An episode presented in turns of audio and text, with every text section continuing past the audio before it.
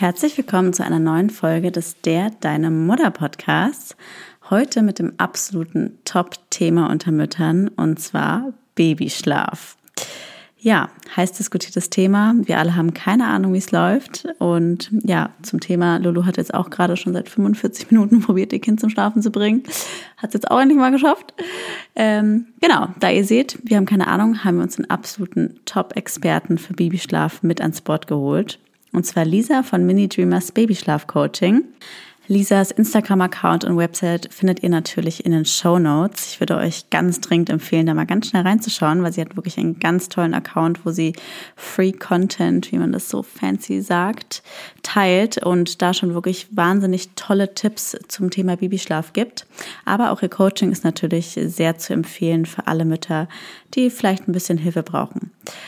Ja, da muss man auch nochmal sagen, die Folge ist für alle Frauen, die wirklich gerade auch vielleicht am struggeln sind. Wenn ihr ein Baby habt, was eh gerade schon durchschläft oder generell ja damit kein Problem habt, dann würden wir sagen, never change a running system, hat auch Lisa so gesagt.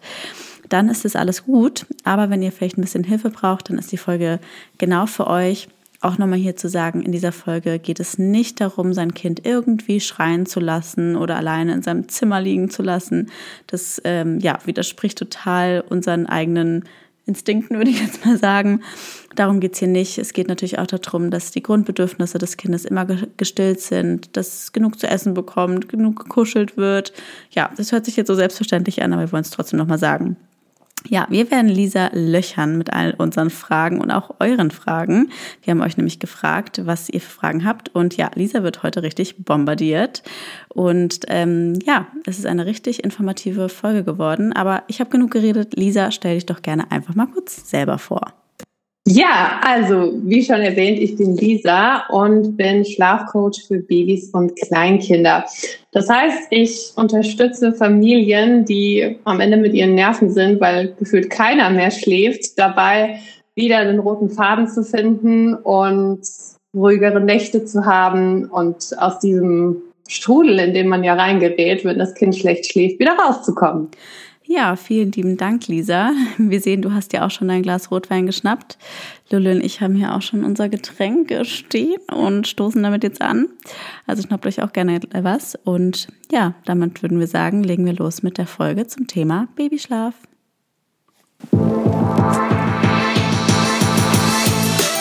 Herzlich willkommen beim Der Deine Mutter Podcast. Wir Lulu und Leo teilen zwischen Windel und Milchpumpe bei einem Glas Wein ungeschönte Erfahrungsberichte aus unserem täglichen Wahnsinn des Mutterseins. Viel Spaß!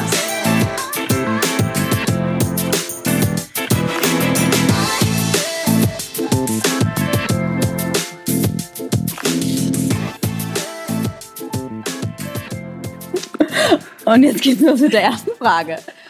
Ähm, du willst du die erste Frage stellen? Sehr gut. Ja, gerne. Und zwar, ich glaube, das interessiert die meisten. Wann kann denn eigentlich so ein Baby durchschlafen? Und mit durchschlafen, genau, meine ich wirklich so diese zwölf Stunden, also dass ich mein Kind, oder was heißt zwölf, so zehn, elf, zwölf Stunden, je nachdem, dass ich mein Kind abends, sagen wir, um acht ins Bett lege und auch erst morgens um sieben, acht wieder aus dem Bett raushole. Leo lacht, das wahrscheinlich fernab in ihren schönsten Träumen. Nein. Also natürlich gibt es da drauf keine pauschale Antwort. Aus meiner Erfahrung allerdings erlebe ich das ganz oft, dass Eltern erzählen, ja, irgendwie so, als mein Kind ganz frisch auf der Welt war, so sechs oder acht Wochen, da hat es schon so sechs, sieben Stunden am Stück geschlafen. So. Kenne ich auch gut vom Das verabschiedet sich dann, ja, Bei genau, mir genauso. verabschiedet sich dann oft um den vierten Lebensmonat wieder. Und dann, ähm, ja, ist es so, die meisten Kinder können das aus meiner Erfahrung bis so mit acht, neun, zehn Monaten. Krass, weil ich erlebe ich es oft, dass es geht. Ja, weil ich finde, man hört so, wenn man mal so im Internet durchforstet, und ich glaube, das ist auch so das Wissen, was die meisten haben, die haben immer im Kopf, ja, mit sechs Monaten schläft das Kind durch. Und dann ist man irgendwie im sechsten Monat angekommen und merkt so, Pustekuchen. Irgendwie ist nichts passiert. Aber gut, ich finde so achter bis zehnter Monat, ich finde, das ist ja auch, sag ich mal, in Ordnung. Und was ich mich, was ich mich aber immer so auch so frage, quasi, bekommt das Kind, also hat man es überhaupt irgendwie in der Hand oder ist es, gibt es einfach Babys, die schlafen einfach schneller durch oder es gibt Babys, die werden erst mit drei durchschlafen. Können wir da überhaupt groß was machen oder sind wir da irgendwie allen unseren, unserem Schicksal überlassen, würde ich jetzt mal so sagen? Nein, da kann man tatsächlich die Weichen dafür stellen. Okay. Jetzt vielleicht nicht unbedingt präventiv, aber hinterher quasi durch ein Coaching oder wenn man an verschiedenen, äh, selbstständig kann man natürlich da auch an der einen oder anderen Schraube drehen. Aber ja, doch, das hat man in der Hand. Natürlich müssen die biologischen, körperlichen Voraussetzungen dafür gegeben sein. Sprich, mhm. mit einem sechs Monate alten Kind, ähm, wenn da jemand ein Coaching bei mir macht und sagt, ich möchte, dass mein Kind zwei Stunden durchschläft, das trinkt aktuell nachts noch viermal Milch, dann ja sage ich, sorry, äh, da bin ich leider nicht an Bord, weil ein sechs Monate altes Baby, wenn das äh, nachts Hunger hat, was es höchstwahrscheinlich auch hat, ja. dann soll es die Möglichkeit haben. Okay. Bei einem acht, neun, zehn Monate alten Kind ähm, schaue ich auch immer darauf, was die Eltern sagen. Wenn die jetzt zum Beispiel sagen, mein Kind nuckelt zweimal in der Nacht in der Milchflasche, ich glaube nicht, dass das wirklich Hunger hat, dann ist es eine ganz andere Grundlage. Dann scheint dieses mhm. Kind schon wirklich viel äh, Nahrung am Tag zu sich zu nehmen, womöglich so viel, dass sein äh, Kalorienbedarf dadurch gedeckt ist. Also wenn diese biologischen Voraussetzungen da sind, dann why not? Mhm. Kann man das denn sagen, ab wann ein Kind nachts keine Nahrung mehr braucht? Weil, wie gesagt, das wäre ja dann so eine Grundvoraussetzung fürs Durchschlafen. Ähm, oder ist das auch total individuell und vom Kind abhängig? Das würde ich sagen, ist sehr vom Kind abhängig. Und ähm, das ist auch etwas, was ich nie im Coaching entscheide. Das lasse ich immer die Mütter sagen oder die Eltern, wenn die das gemeinsam sagen, was ist so dein Gefühl, wie beobachtest du dein Kind? Und das ist dann auch immer die aussagekräftigste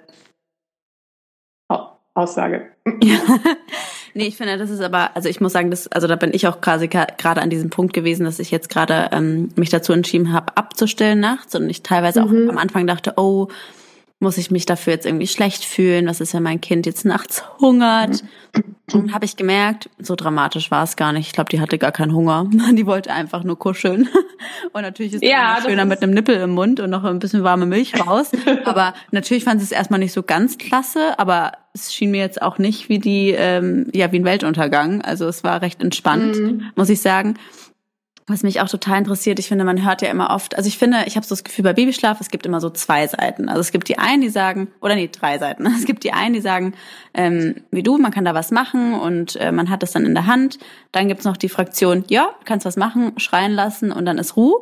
Ähm, und dann gibt's aber auch noch die Fraktion, die sagt, nee, wenn Baby nachts aufwacht, das ist alles biologisch und das ähm, hat einen Grund, warum das Baby aufwacht und das äh, hat die Rückversicherung und das ist quasi evolutionsbedingt, ähm, ist es nötig und da sollte man auf gar keinen Fall einschreiten, wo ich mir als Mutter aber denke, okay, wenn jetzt mein Kind mit drei Jahren immer noch alle zwei Stunden nachts wach wird, dann habe ich ein Problem. Also wie siehst du das? Also ich sehe das tatsächlich genauso. Es gibt diese drei Lager gefühlt. Und ich finde aber, man lässt einen Faktor so ein bisschen außen vor oft und das sind einfach die Eltern. Und äh, wenn es denen schlecht geht, und ich erlebe viele Familien, die am Rande eines Zusammenbruchs sind, weil gar nichts mehr geht, da finde ich, ist es dann einfach super wichtig, dass man da was ändert.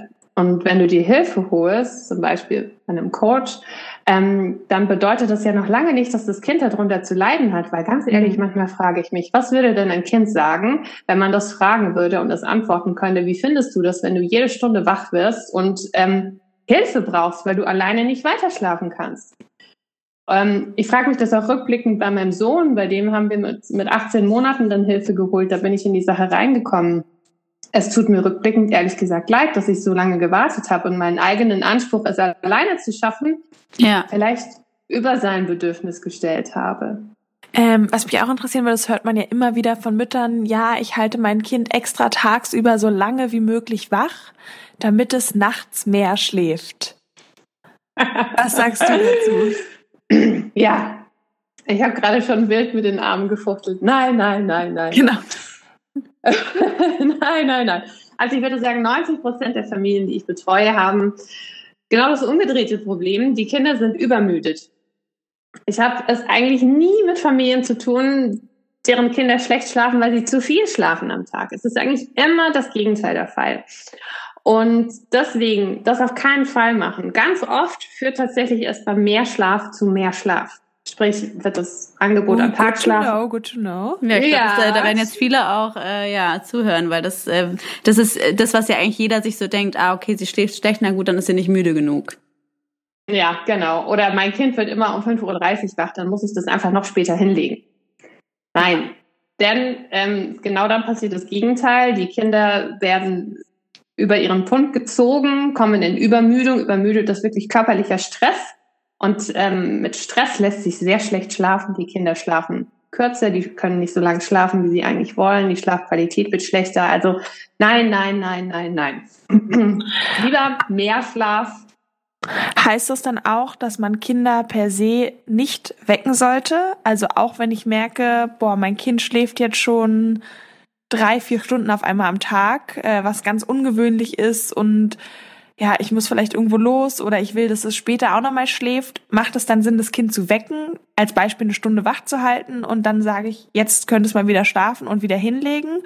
Oder ist es echt ein No-Go, schlafende Kinder zu wecken? Weil da höre ich auch immer so verschiedene Meinungen.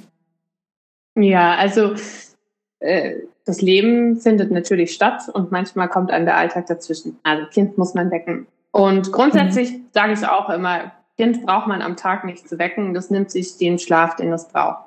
Es gibt so ein paar Ausnahmen. Und zwar, wenn der Tagschlaf anfängt, den Nachtschlaf in die Quere zu kommen. Dann könnte man sich überlegen, ob es äh, zu manchen Schläfchen Sinn macht, die zu verkürzen.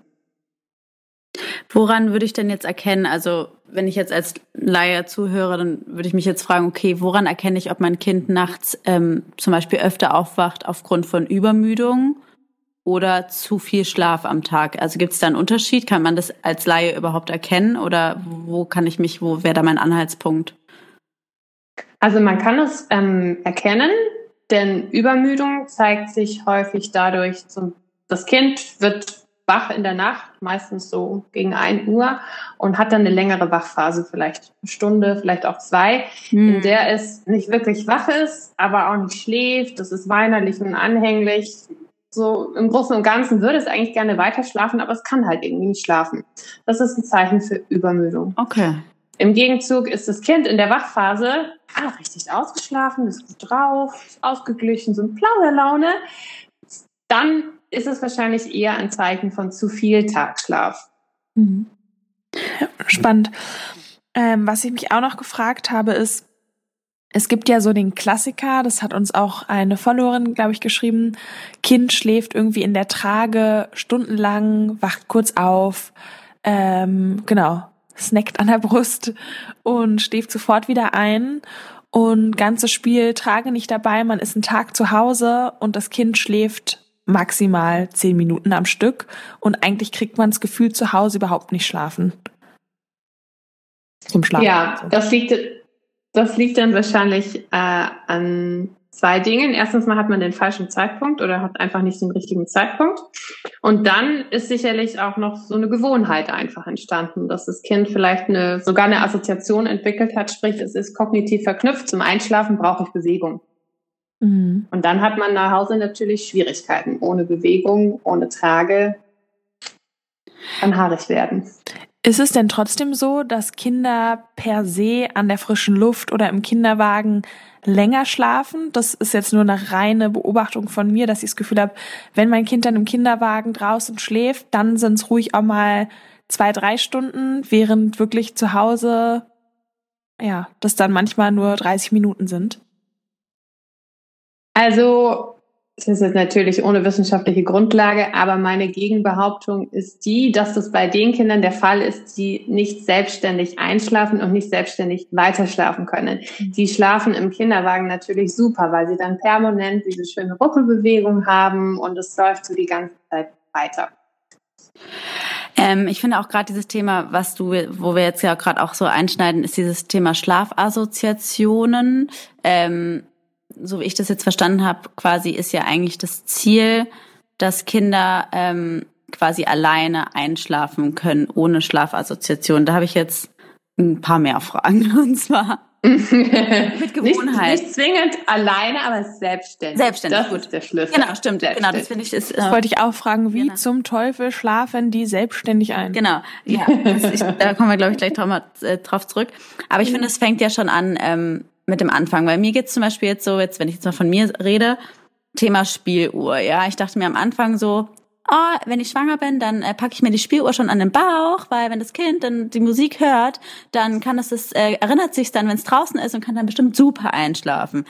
War auch erstmal so cool. Die Spieluhr ist super, aber die Spieluhr ist so super, dass sie die ganze Nacht läuft. Und Mama freut sich ganz doll, wenn dann die ganze Nacht das gleiche Lied läuft. Noch besser weißes Rauschen. So schlaf mal die ganze Nacht mit einem Staubsauger neben dem Ohr. Da frag ich mich dann halt, wenn ich jetzt ein zweites Kind kriege irgendwann, würde ich jetzt so vom Kopf her sagen, ey, ich würde dem Kind nichts angewöhnen, kein Schuckeln, keine keine Spieluhr, kein Stillen, nichts. Aber ich glaube, das wäre auch wahrscheinlich auch falsch. Also ich habe auch mal gehört, in den ersten drei Monaten kann man sein Kind nicht verwöhnen. Äh, vielleicht kannst du ja mal dazu was sagen.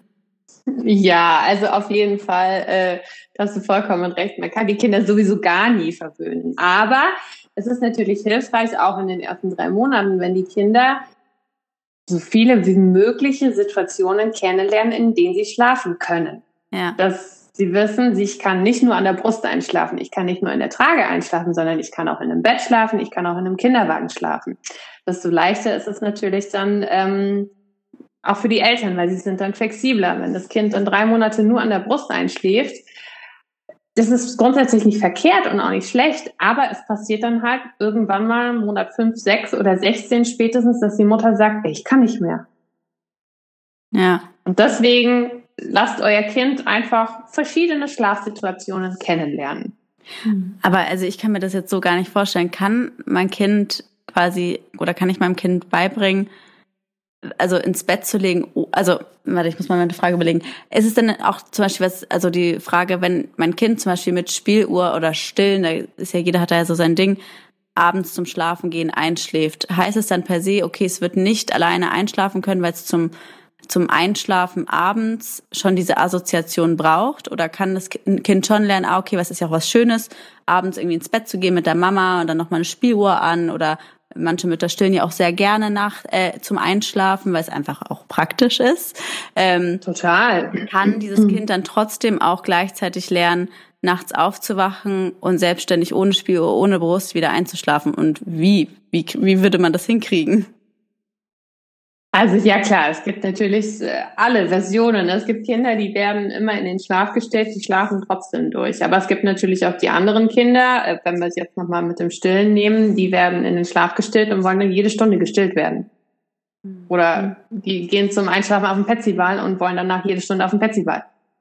Und unterscheidet die Kinder was? Also quasi die, die jede Stunde wach wird, zu denen, die durchschlafen, ist das kindabhängig oder ist das wirklich rein elternabhängig? Das ist kindabhängig. Okay. Du hast so eins oder du hast so eins. Okay. Ja. Und was mache ich jetzt, wenn ich eine Mutter wäre von einem, was jede Stunde wach wird? Was wäre so dein Rat? Wie würde ich da vorgehen? Also erstmal will ich euch dann noch was erzählen, was so ein bisschen einen Aha-Moment haben wird. Und zwar geht es da um den Schlafzyklus. Ab der 18. Lebenswoche fangen die Babys an, Melatonin zu produzieren, sprich das Schlafhormon, was uns am Abend hilft, einzuschlafen und schläfrig werden lässt. Davor produzieren die das noch nicht. Und davor folgen sie auch noch gar keine Muster, denn neugeborenen Schlaf ist sowieso naja, vollkommen undurchsichtig ein Produkt des Zufalls. Okay, also mal so ganz kurz, alle, die gerade zuhören, die Babys im Alter von 0 bis 3 Monaten habt, YOLO, ihr könnt machen, was ihr wollt, ihr könnt nichts falsch machen. Richtig. Ja, das ist einfach, Baby ist Boss. Die ersten drei Monate ähm, ist das einfach so. Nicht gut. Finde ich irgendwie auch entspannt. Ja. Da muss man sich darum erst Ja. keinen Kopf machen. Das ist auch ein Thema, was... Ja, Okay, sorry. total. Ähm, euer Baby zeigt euch, wo es lang geht und ihr dackelt hinterher. So ist es ungefähr. Leider Gottes geht Genau, es meistens so aber- weiter. ja, und dann ab der vollendeten 18. Lebenswoche fängt eben an, plötzlich wird da so ein Muster erkennbar, was ja dann irgendwie auch erstmal schön ist, weil plötzlich wird das Leben so ein bisschen planbar und voraussehbar. Denn dann fangen die Kleinen an, anders zu schlafen. Da findet eine Umstellung statt. Dann wird der Schlaf so, ähm, wie er nie wieder sein wird. Nee, der Schlaf war so, wie er nie wieder sein wird. Und dann schlafen die Kleinen ähnlich so wie wir Erwachsenen auch. Und äh, wenn wir uns dann kurz diesen Schlafzyklus angucken, der dauert am Tag so 30, 40 Minuten, in der Nacht deutlich länger. Aber wir starten wach, sind dann erstmal 10 Minuten sehr leicht zu erwecken. Wenn es an der Türe klingelt, äh, dann kann man wieder von vorne anfangen. Mhm. Nach 20 Minuten ist meistens so ein guter Zeitpunkt. Das sind die kleinen tief und fest. Da kann man die ablegen. Es folgt eine ganz tiefe Schlafphase. Dann wird man wieder wacher, bis man zu einem unvollständigen Wachzustand kommt. Darf ich ganz kurz nur einmal dazwischen grätschen, ja. weil ich weiß, dass es ganz viele Follower gefragt haben mit Thema Ablegen, weil das habe ich auch schon mal gehört. Wenn mhm. äh, Mütter haben uns nämlich geschrieben, ja, ich kann mein Kind nicht ablegen. Ich, das würde äh, korrigiere mich, korrigier mich, wenn ich falsch liege. Dann am besten nach 20 Minuten, weil sie dann schon in dieser Phase sind, wo sie tief genug schlafen, damit man sie ablegen kann. Richtig? Ja, aber es kann natürlich auch sein, dass ein Kind, was müde ist, aber eigentlich noch nicht so richtig müde, dass es schlafen könnte, durch auf dem Arm schunkeln, schaukeln, wird so ein bisschen dann eingelullt und schläft, obwohl es eigentlich noch nicht richtig schlafen könnte. Ah, okay. Und das lässt sich dann auch nicht ablegen, weil das natürlich nicht so tief im Schlaf ja. ist, dass es das nicht merkt. Genau, also da muss man dann okay. 20 Minuten können helfen, aber wenn das eigentlich Kind vor seiner Zeit eingeschlafen ist, helfen dir die 20 Minuten auch nicht. Okay. Mhm. Genau. Also, ganz wichtig, wir kommen dann an diesen unvollständigen Wachzustand am Ende eines Schlafzyklus, an dem wir normalerweise, auch wir Erwachsenen schlafen ja auch so, wenn wir den nächsten Schlafzyklus dran knüpfen. Was passiert in diesem unvollständigen Wachzustand? Da kommt unser interner Nachtwächter ins Spiel. Den haben wir alle in uns. Ähm, und der macht Folgendes. Der macht einen kurzen Sicherheitscheck. Ist die Situation jetzt noch die, in der ich eingeschlafen bin? Ja ist ja eigentlich für uns Menschen auch total wichtig, denn in der Nacht sind wir ja ausgenockt, wir sind nicht verfügbar, aber dennoch muss man immer mal wieder gucken, ist alles noch in Ordnung. Ganz früher ähm, hätte ja mal der Säbelzahntiger vom Höhleneingang auftauchen können. heutzutage, ähm, ja, heutzutage ist es natürlich immer noch wichtig. Es kann nach Rauch riechen in der Wohnung, es kann ein komisches Geräusch an der Türe sein, das Kind kann komisch atmen können. Ähm, dann will man auch da sein. Und dieser Nachtwächter lässt einen halt auch in der Nacht innerhalb von Sekunden da sein.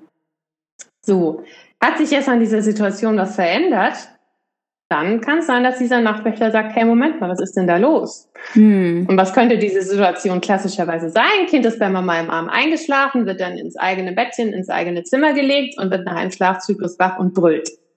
Ja. Ist klar. Äh, stell ja. dir vor, ihr schlaft abends neben eurem Partner ein und werdet dann im Gästezimmer wach. Das ja. ist äh, total komisch. Ja? ja. Das zum einen und zum anderen muss man dann ja in einer gewissen Art und Weise auch weiter schlafen, weil man ist in diesem unvollständigen Wachzustand. Ist das Kind dann auch noch auf eine Einschlafhilfe oder eine Einschlafassoziation angewiesen, braucht es die natürlich. Ja. Hm. Das heißt, wie komme ich dann weg von den Assoziationen? Weil das daraus schlussfolger ich ja jetzt, dass ich quasi auch zum Einschlafen am Abend eigentlich die Assoziation weglassen muss, um überhaupt einen Weg daraus zu finden. Genau. Also mhm. am besten ist natürlich, wenn die Einschlafsituation des Kindes die gleiche ist, wie die, in der es zwischen den Schlafzyklen wach wird. Mhm. Klassiker, ich möchte, dass mein Kind im eigenen Bett in eigenem Zimmer schläft. Also sollte es auch im eigenen Bett, im eigenen Zimmer einschlafen. Okay. Wenn das jetzt gerade noch auf dem Arm einschläft und dann abgelegt wird, muss man davon natürlich wegkommen, weil es für das Kind sonst, der Nachtwächter des Kindes hat ja immer was zu meckern dann. Und da ist immer der erste Schritt, dass man, wenn man von den Assoziationen wegkommen will, muss man Punkt eins immer Timing, Timing, Timing. Mhm. Ähm, weil wenn der Zeitpunkt des Schlafens schon mal der richtige ist, dann fällt so eine Veränderung natürlich auf total fruchtbaren Boden. Ja. Wenn das Kind noch gar nicht müde genug ist oder schon drüber ist, dann kann das total quälend für das Kind sein. Mhm. Das heißt, ihr müsst erstmal schauen, schläft mein Kind auf dem Arm jetzt zum Beispiel gerade innerhalb von fünf bis maximal 15 Minuten ein, dann habe ich da einen guten Zeitpunkt. Und dann kannst du schauen, und dann gehen wir auch im Coaching immer Schritt für Schritt. Na, nicht in so riesen Dingern denken wie, ich lege mein Kind jetzt einfach ins Bett, sondern ihr lauft dann vielleicht rum. Dann könntet ihr ja zum Beispiel erstmal die Intensität verringern, wie ihr rumlauft. Dann fangt mal an, mit leichterem Schritt euch durchs Zimmer bewegen. Dann immer weniger das werden lassen. Dann mal das Kind nur auf dem Arm haben. Und irgendwann ist natürlich der Punkt da, wo ihr ins Bett müsst. es ja. dann kein Weg dran vorbei. Aber einfach in ganz, ganz kleinen Schritten denken. Dann ist es viel, viel leichter. Mhm. Ja, finde ich total spannend, wie eigentlich auch alles dann im Leben. Man muss klein anfangen und sich hochsteigern. Mhm. Ist immer schwierig, ne? Ist immer so leichter, so leicht gesagt, aber ich weiß selber, wie schwer das ist. Man will halt dann immer von, von der einen Situation am liebsten direkt in die andere, aber so schnell geht's halt gar nicht, ne? Mhm. Und ja, meistens fängt man das ja an. Ja. Nee, Entschuldigung. Mhm. Ähm, weil ja dann logischerweise auch der Tagesschlaf oder ja, bei Babys vor allem sind es ja mehrere Tagesschläfchen, sag ich mal, mhm. auch dann mit dem Abendschlaf zusammenhängt, wie du uns ja schon auch erklärt hast. Ähm, wie kriege ich es denn überhaupt hin, sagen wir ab Monat drei, wo dann eben auch sich das verändert bei dem Baby, da einen guten Rhythmus hinzukriegen. Also ich bin jetzt Neumama von einem drei Monate alten Baby, denk mir, okay, alles ist auf Reset.0. Ähm, wie wäre jetzt deiner Meinung nach so ein optimaler Tagesplan? Also, dazu möchte ich einmal kurz ein bisschen ausholen, um dann besseres Verständnis dafür zu geben, wann denn ein guter Zeitpunkt ist zu schlafen. Dazu finde ich es hilfreich, wenn man weiß, warum wir Menschen denn eigentlich schlafen, wann wir schlafen. Und dafür gibt es zwei große Taktgeber. Das ist zum einen der zirkadische Rhythmus, dem wir Menschen folgen. Sprich, das ist unsere innere biologische Uhr, nach dem sich die ganzen körpereigenen Prozesse richten. Da gehört nicht nur der Schlaf dazu, da gehört zum Beispiel auch äh, eine ganze Reihe von periodischen ähm, Abläufen im Körper dazu, wie Urinproduktion, die Verdauung, äh, die Körpertemperatur. Und das alles wird gesteuert durch die Hormonausschüttung. Und die wird wiederum durch, äh, durch Lichteinfall getriggert.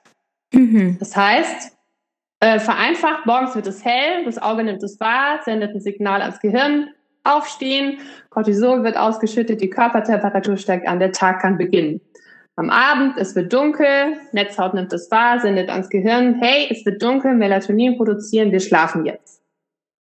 So, das ist der Taktgeber 1, also dieser zirkadische 24-Stunden-Rhythmus, den wir folgen. Taktgeber 2 ist der Schlafdruck, also dieses körperliche Bedürfnis nach Schlaf. Und der Schlafdruck, der baut sich bei uns Erwachsenen jetzt über den Tag hin auf und fällt dann mit dem Schlafen ab. Bei den Kindern baut er sich zwischen den Schläfchen auf und fällt dann beim Schlafen wieder ab. Das sind also die zwei Taktgeber, die bestimmen, wann wir schlafen, der zirkadische Rhythmus und der Schlafdruck.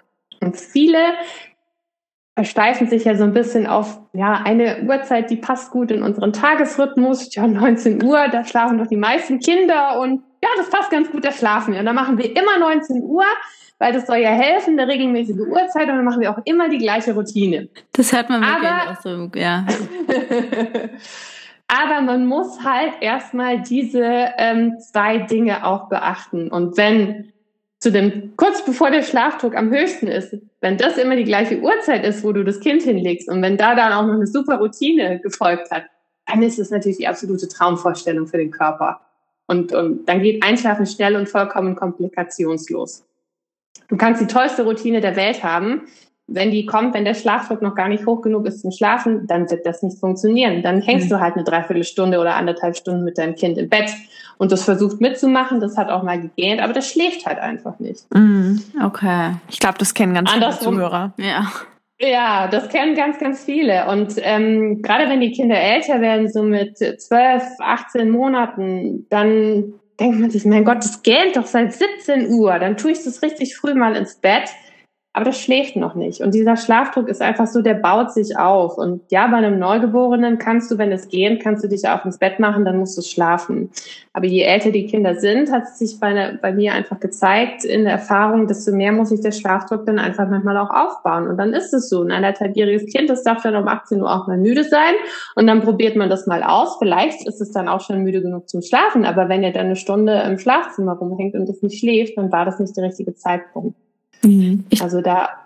Ja. Ja, und, und gerade weil du sagtest, mit älteren Kindern, ähm, da verändert sich ja dann eh per se nochmal der Zyklus. Die haben ja dann meistens noch am Mittags irgendwie ein Schläfchen und dann abends mhm. wieder. Ähm, und das höre ich auch oft von Eltern nach dem Motto, ach, jetzt ist Wochenende, jetzt gehe ich mal als Beispiel über diese 20 Uhr Grenze oder 19 Uhr Grenze raus und halte mein Kind bis 21 Uhr, 22 Uhr wach, damit es am nächsten Morgen nicht um sieben aufwacht, sondern auch bis neun schläft. Und dann nächster Morgen ist 6.30 Uhr, Kind schreit und ist sogar noch früher wach. Was ja. sagst du dazu und warum ist das so? also, Kinder, die spät ins Bett gehen, wachen früh auf. Und Kinder, die früh ins Bett gehen, wachen auch früh auf. Deswegen sie ja einfach früh ins Bett tun. Richtig, oh Nein. richtig, richtig. Das war meine Erfahrung. Aber jetzt zu dem Thema. Ja. Ja. Also ne. Auch da muss man natürlich den, den, äh, den Gesangkontext beurteilen. Das Kind wacht Montag bis Freitag dann um 6.30 Uhr auf, weil es vielleicht auch um 19 Uhr ins Bett gegangen ist. Da ist zum einen die biologische Uhr danach gestellt. Und am Freitagabend ist es auch um 6.30 Uhr aufgewacht, aber die Eltern wollen am Samstag länger schlafen und lassen das Kind dann halt ähm, eine Stunde später wach. Das ist aber in Summe zu viel Wachzeit für das Kind. Ähm, damit kommt das wahrscheinlich gar nicht klar. Und deswegen ist zum einen da die Voraussetzung nicht gegeben, um dann länger schlafen zu können, weil es vielleicht in eine Übermüdung gekommen ist. Und zum anderen ist natürlich auch ein bisschen die innere Uhr schon gestellt von dem Kind. Ich sag mal, das kennen wir Erwachsenen ja auch. Wenn wir jeden Tag um 6 Uhr aufstehen, dann ja. werden wir am Wochenende wahrscheinlich auch recht früh wach werden. Ne? Also das muss man ja auch so sehen. Ähm, Thema Wachphasen, Richtig. ich glaube, das ist ein super interessantes Thema. An der Stelle auch nochmal, will ich auch nochmal auf deinen Instagram-Account äh, hinweisen, ähm, weil du da ja auch mal ganz tolle Grafiken hast, wie viel Wachphasen, an denen man sich orientieren kann. Das ist ja natürlich immer individuell. Also an der Stelle auch könnt ihr jetzt einmal kurz auf ihren Instagram-Account, der in den Show Notes verlinkt ist, Mini Dreamers Baby Schlaf Coaching, klicken und euch das anschauen. Ähm, da habe ich nämlich auch noch super viele Fragen zu bekommen. Und zwar, also ja. Wenn ich, äh, weil es ging ja eigentlich, war ja die Frage, wie man den guten Rhythmus etablieren kann. Genau. Und da will ich noch kurz ja. was ja, dazu sagen. Also zum einen muss man halt so ein bisschen darauf schauen, wann ist mein Kind wirklich müde. Ja. Ähm, und da gibt es eigentlich zwei Entscheidungen, die immer zu fällen sind bei dem richtigen Zeitpunkt. Schläft mein Kind schnell ein, innerhalb von mhm. fünf bis zehn Minuten ist der Zeitpunkt okay. Ist mein Kind am Weinen, das protestiert, das schreit, das ist ein richtiger Kampf, dann war es zu spät. Zu spät. Ist mein Kind. Nicht zu früh. Dann war es zu spät. Ah, dann war es okay. zu spät. Ah, okay. Genau.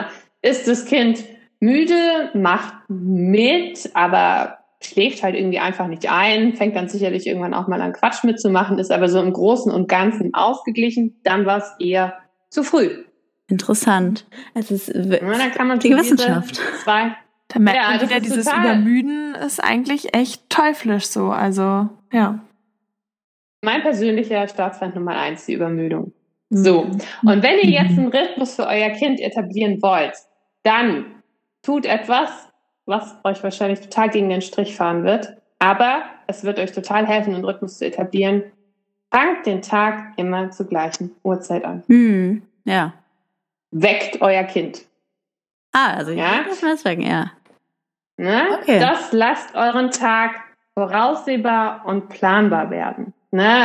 Und da kann ich euch auch empfehlen, führt mal so für fünf Tage ein Schlafprotokoll für euch. Wirklich auch am besten auf ein Blatt Papier, was ihr dann vor euch sehen könnt. Schreibt auf, wann ist es morgens wach geworden. Erstes Schläfchen. Wann habe ich es hingelegt? Wie lange hat es gebraucht zum Einschlafen? Wie lange hat es geschlafen? Mhm. So könnt ihr immer sehen. Wie lange war die Wachphase? Wie lang war die Einschlafdauer? War die zehn Minuten? War die Wachphase perfekt? Hat mein Kind eine halbe Stunde zum Einschlafen gebraucht?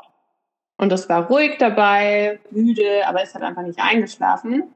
Dann würde ich euch empfehlen, verlängert am nächsten Tag diese Wachphase mal um 15 bis 20 Minuten. Weil so könnt ihr ja. die Einschlafdauer verkürzen.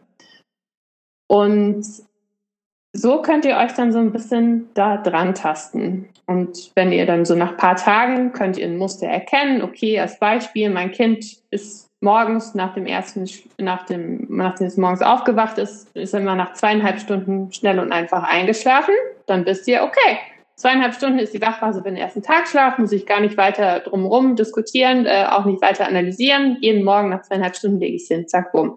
Und so könnt ihr das für die ganzen anderen Schläfchen machen und dann kommt sie abends natürlich auch immer bei einer relativ gleichen Uhrzeit raus. Okay. Ähm, und so werden die Tage ähnlich. Finde ich total ähm, super. Ich glaube, das kann man ja auch perfekt eigentlich jetzt mal durchführen an alle Zuhörer. Trotzdem, glaube ich, würde viele interessieren, kannst du so grobe Richtwerte nennen? Weil jetzt werden einige sagen, ah, okay, aber mein sechs Monate altes Baby, das schläft nur einmal am Tag für 30 Minuten und dann abends wieder. Ähm, mhm. Und andere werden sagen, okay, mein sechs Monate altes Baby schläft achtmal am Tag für zwei Stunden. Gut, rechnet sich jetzt nicht, aber als Beispiel. hast du da so Richtwerte, wo man sagt, ein drei Monate altes Baby, ein sechs Monate altes Baby äh, oder neun Monate altes Baby, sagen wir jetzt mal, wie viel Stunden am Tag und wie häufig sollten die schlafen? Also ähm, so ab vier Monaten fängt er dann an, meistens sich so ein Muster zu erkennen, sind die meisten Kinder so bei vier bis fünf Tagschläfchen. Dann reduziert sich das. Von um welcher den, Dauer? Ähm, mm, ganz unterschiedlich. Es sind eher drei längere, äh, vier längere oder fünf kürzere. So Pi, Pi mal Daumen. Dann mit sechs, sieben Monaten sind es meistens drei oder vier Schläfchen. Auch wenn es mehr Schläfchen sind, sind die häufig kürzer oder drei längere. Und dann reduziert sich das so um acht Monate, äh, acht, neun Monate switchen die meisten Kinder dann so von drei auf zwei Tagschläfchen. Mit einem Jahr ähm, sind die meisten Kinder dann bei spätestens zwei Tagschläfchen. Da wiederum lassen manche den zweiten weg vorübergehend, kommt aber wieder. Und spätestens so mit 15 bis 18 Monaten sind die Kinder dann bei einem Tagschlaf. Und der bleibt in der Regel sehr, sehr lange. Um den zweiten Geburtstag ist auch wieder eine von diesen Schlafregressionen, wo manche Kinder den Tagschlaf mal teilweise ganz weglassen. Aber der kommt in aller Regel wieder und bleibt auch eine ganze Weile noch. Ähm, das ist super interessant, was ich ähm, mich auch mal frage, und das haben ja auch viele äh, Follower gefragt. Was würdest du sagen, ist jetzt wichtiger? Ist es die Wachphase oder die Dauer des Schlafes? Weil ich habe auch neulich mit einer Mutter geredet und sie meinte, mein Kind hat als Baby nur zweimal am Tag für zehn Minuten geschlafen. Also ist es jetzt, sage ich mal, besser, die Wachphase im Blick zu haben und wenn mein Kind dann aber nur zehn Minuten schläft und danach ausgeschlafen ist, dann okay. Oder ist es wichtiger, dass mein Kind wirklich diese Anzahl an Stunden, da gibt's ja auch, sage ich mal, so Tabellen und Richtwerte, an denen man sich orientieren kann, oder ist eher die Anzahl wichtiger? Nein, also wenn dein Kind so total aus der Reihe tanzt, sage ich jetzt mal ganz platt, aber nach seinem Schläfchen gut drauf ist und ganz offensichtlich ausgeschlafen, dann passt alles. Also diese ja. Stundenanzahl bei den Wachphasen dienen denjenigen zur Orientierung, die irgendwie total lost sind. Das ist kein Soll. Das ist ja. wirklich nur etwas, woran man sich orientieren kann, was die meisten Kinder in dem Alter eben ähm, brauchen an Zeit zwischen den Schläfchen, um genügend Schlafdruck aufbauen zu können, um dann wieder einschlafen zu können. Okay, aber da, das hat mich auch einer gefragt, dass ähm, quasi jetzt auch zum Thema Schlafmenge am Tag, da ist ja dann zum Beispiel auch so, dass eben die meisten Kinder, ähm, hatte ich heute auch zufälligerweise das gleiche, mein Kind hat an mir dran Mittagsschlaf gemacht, weil ich auch Mittagsschlaf gemacht habe.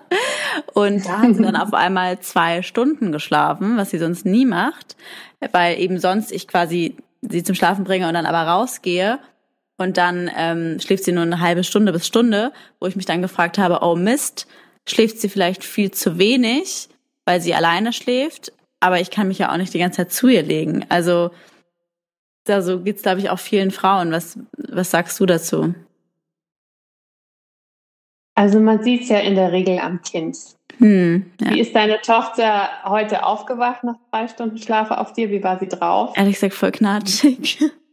voll knatschig, okay. Aber so, na, man sieht es ja. ja. Wenn das Kind irgendwie jetzt deutlich weniger geschlafen hat als normalerweise, dann ist es oft auch einfach knatschig, wird schlecht gelaunt ja. wach, ähm, will sich dann nicht ablegen lassen, weiß nichts mit sich anzufangen. Dann weiß man, okay, das war jetzt zu wenig. Ja. Ist das Kind ausgeschlafen, äh, hat danach äh, Lust, äh, die Welt zu entdecken und ist gut drauf, dann war es genug. Und ich glaub, da helfen auch, auch keine Zahlen nichts. Da muss man einfach drauf auf sein Kind achten. Ich finde es aber ein guter Punkt, weil ich glaube, das ist auch für die Zuhörer wichtig zu wissen, wenn, wenn man selber, wenn das Kind gut ausgeglichen ist, ich glaube, dann braucht man sich auch gar nicht so einen Kopf zu machen. Ich glaube, es geht ja auch eher mhm. darum, eben wenn das Kind wirklich auch dann knatschig ist. Ich meine, das haben wir ja auch unter uns oft so, dass, dass Lulu sich manchmal fragt, oh Gott, heute hat er irgendwie so und so viel geschlafen, total viel und am nächsten Tag wieder gar nicht. Aber solange er eigentlich gut drauf ist, ist es wahrscheinlich egal. Er nimmt sich das dann schon, was er braucht. Wenn er knatschig wäre, dann genau. müsste man gucken, okay, da ist, hat irgendwas nicht gestimmt. Aber genau, das fände ich trotzdem eine interessante Frage, die auch äh, von einer Followerin kam. Und zwar, manchmal schläft ihr Kind ähm, genau an einem Tag irgendwie gefühlt nur 10 Minuten oder 30 Minuten. Und am nächsten Tag ist das Kind tagsüber auch so müde, dass es auf einmal drei Stunden am Stück schläft und quasi gleiche Routinen, sagen wir, schläft im Auto ein, schläft im Kinderwagen ein und trotzdem einmal wacht das Kind immer wieder auf und den anderen Tag nicht. Ist sowas gesund oder sagt man da, ah, da sollte man doch gucken, dass man sich eigentlich an, ja, regelmäßige Routinen und gleiche Rhythmen hält? Ja, es für mich jetzt nicht so richtig pauschal zu beantworten, weil wenn es mal so ist, dann ist das ja okay. Ähm, und im Gesamtkontext, jetzt aus der speziellen Frage, könnte ich mir vorstellen, dass das Kind dann am nächsten Tag einfach nachgeholt hat, so ein bisschen, was ihm am Tag davor gefehlt hat, zum mhm. Beispiel. Mhm. Ja. Ähm, das ist auch vielleicht eine Sache, was du eben so schön berichtet hast, dass die dann manchmal knatschig sind, wenn sie zu wenig schlafen oder ausgeruht sind, weil man ja auch von vielen hört, ähm, ja, als Beispiel, man ist abends bei Freunden, Kind schläft dann schon im Auto ein und dann denkt man sich, ach, ist doch super, ist perfekt zur Schlafenszeit, ich bette das Kind einfach nur um und ja, zack, Kind ist wach und schläft dann auch zwei Stunden nicht. Ähm, während andere berichten, auch gar kein Problem, Kind schläft im Auto ein, ich trag's behutsam hoch und dann schläft die ganze Nacht weiter durch. Kann man das irgendwie beeinflussen oder?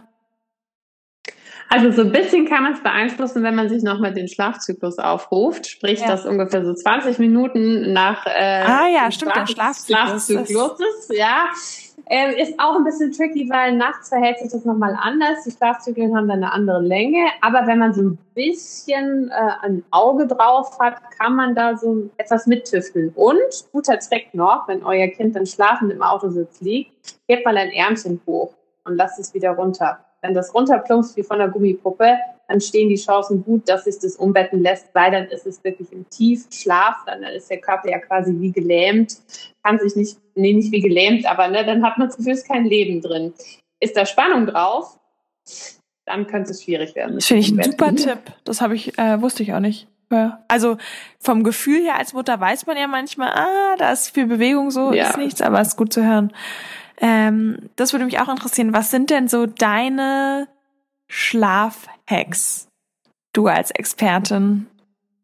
was sind meine Schlafhacks? Oder was wäre sowas, wo du dachtest, boah, das hätte ich früher gerne bei meinem damals 18 Monate, alten Sohn ähm, gewusst? Also tatsächlich wäre es wirklich ähm, so eine Übersicht gewesen, zu wissen, ein Kind mit äh, neun Monaten sollte zwei oder dreimal am Tag schlafen, die Wachphasen, also nicht sollte, aber üblicherweise schlafen Kinder in dem Alter so und so viel mal am Tag und sind so und so viele Stunden wach, bevor sie abends ins Bett gehen zum Beispiel. Das hätte mir, glaube ich, sehr geholfen.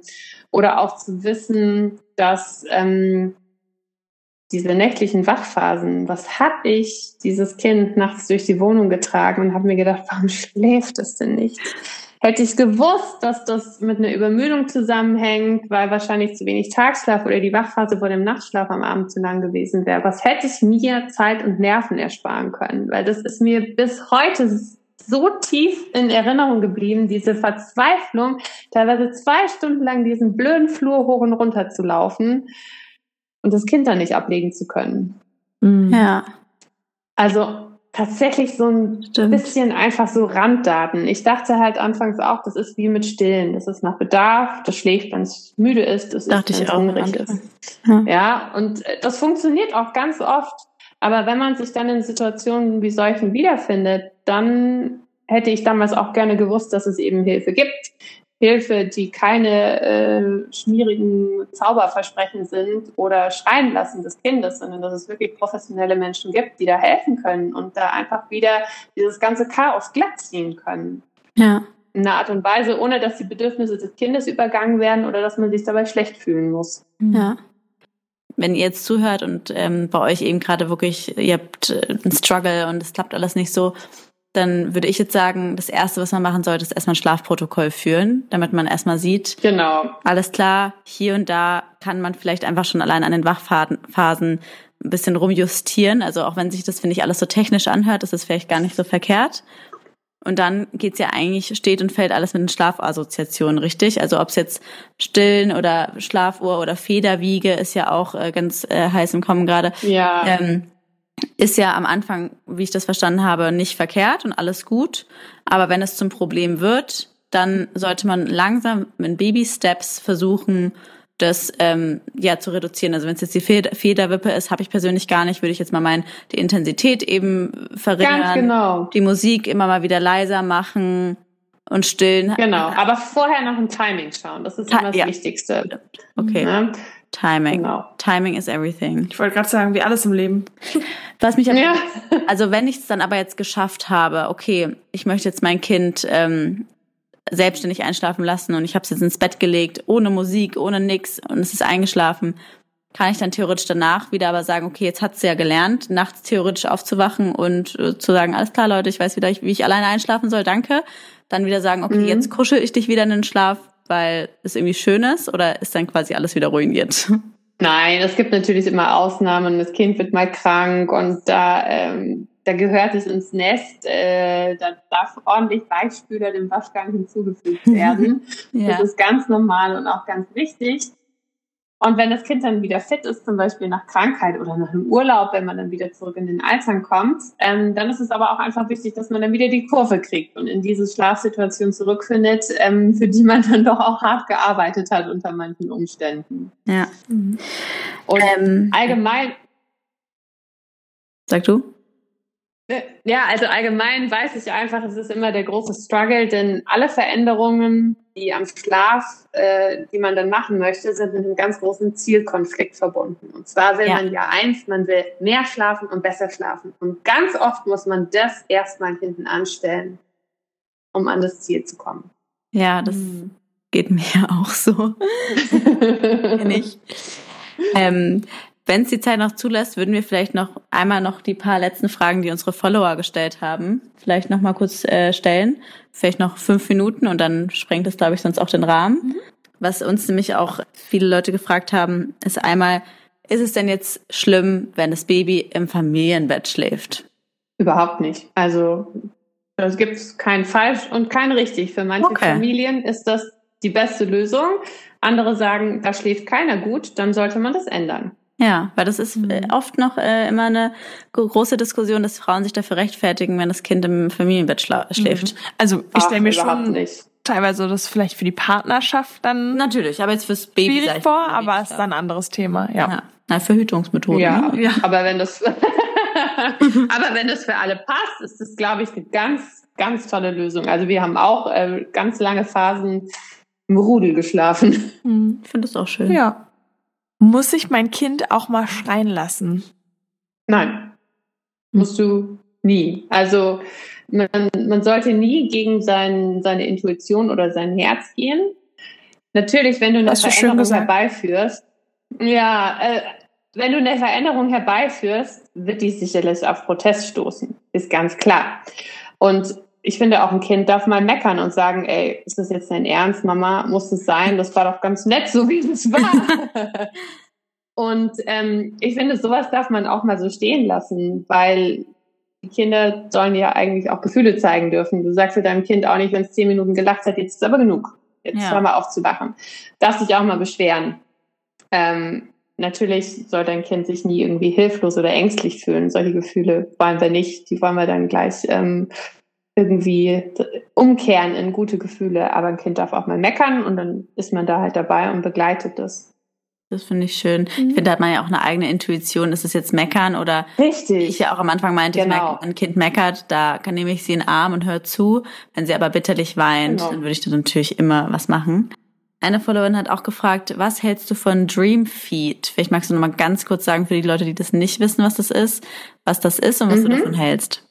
Also Dreamfeed ist quasi ähm, interessant für die Kinder, die nachts tatsächlich ja noch Nahrung zu sich nehmen müssen, sprich kleinere Säuglinge.